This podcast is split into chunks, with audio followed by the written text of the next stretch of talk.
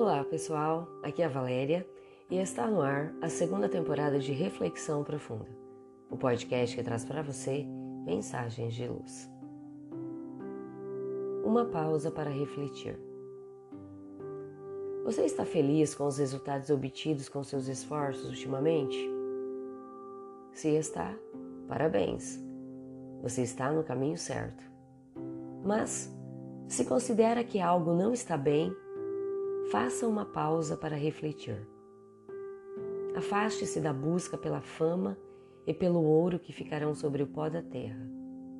Jamais olhe para trás ao fechar a porta ao lamentável tumulto da ganância e da ambição. Seque as lágrimas de seus fracassos e infortúnios. Largue o seu pesado fardo e descanse até que seu coração esteja sereno. Fique em paz. Sua vida terrena, na melhor das hipóteses, é apenas um piscar de olhos entre duas eternidades. Não tenha medo. Nada neste mundo poderá prejudicá-lo a não ser você mesmo. Faça o bem e exulte com suas vitórias sobre si mesmo. Concentre suas energias. Estar em toda parte é não estar em parte alguma. Seja zeloso do seu tempo, pois esse é um grande tesouro.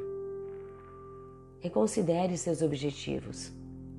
Antes de lançar seu coração com grande empenho em qualquer coisa, Verifique se são felizes aqueles que possuem o que você deseja.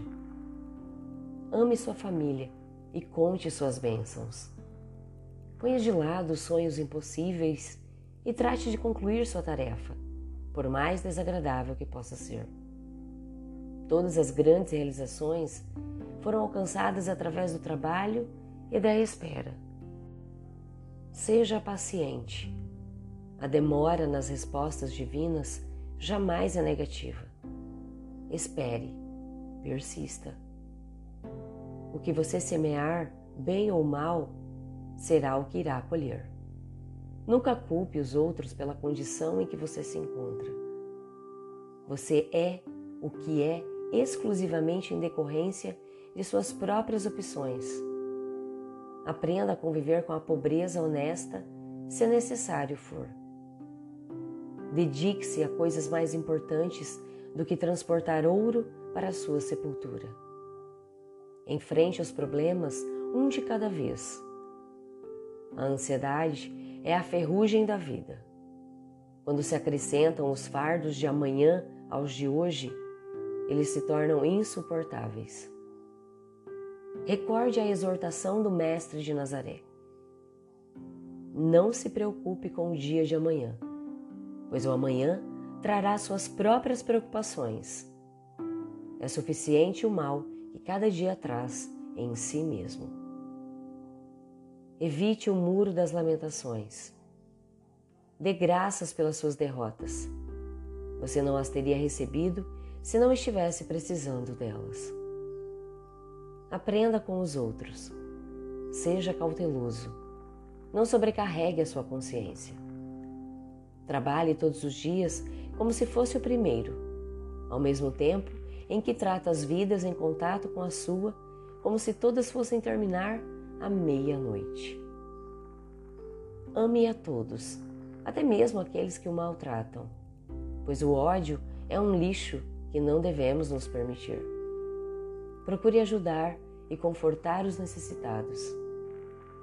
Acima de tudo, lembre-se de que é necessário muito pouco para uma vida feliz. Confie em Deus e percorra serenamente a sua trilha para a eternidade, com lucidez e um sorriso. Quando partir, que todos digam que o seu legado foi um mundo melhor do que aquele que encontrou.